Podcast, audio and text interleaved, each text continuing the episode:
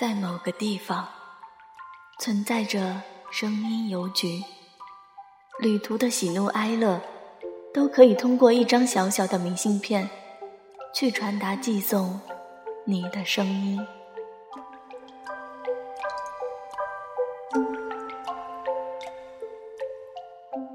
就在这个周末，安然因为参加之前的同里自然有故事，而有幸受邀参加了同里旅游节的开幕式。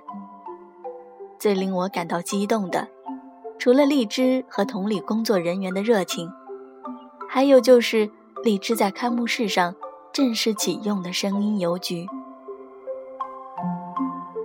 那到底什么是声音邮局呢？就让荔枝的创始人在现场给您讲解。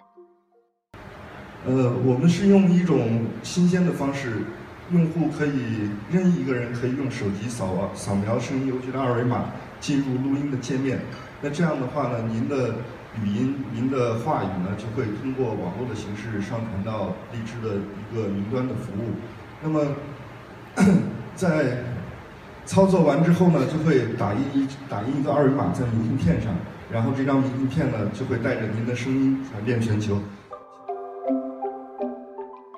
可以想象这个画面：当你闲暇时，悠然走在石板街道，徜徉在小桥流水边，旅途中遇上最新的风景、美好的人，走进声音邮局。那方小小的天地，对着听筒，将你的故事缓缓道来，然后再将你心心念念的名字，一笔一画的写在打出来印有你声音二维码的明信片上，用最传统的方式，从古色古香的小镇送至那个人的手中。这方清新寄送，那方。甜蜜倾听，就如那首歌所唱：“从前的日色变得慢，一生只够爱一个人。”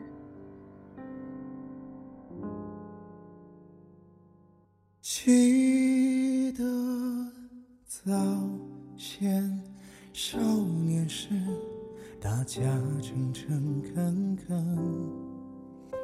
说一句是一句，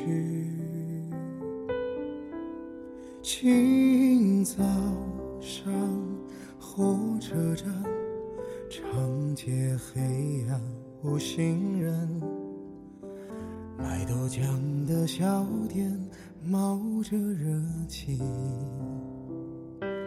从前的日。色变得慢，车慢，邮件都慢，一生只够爱一个人。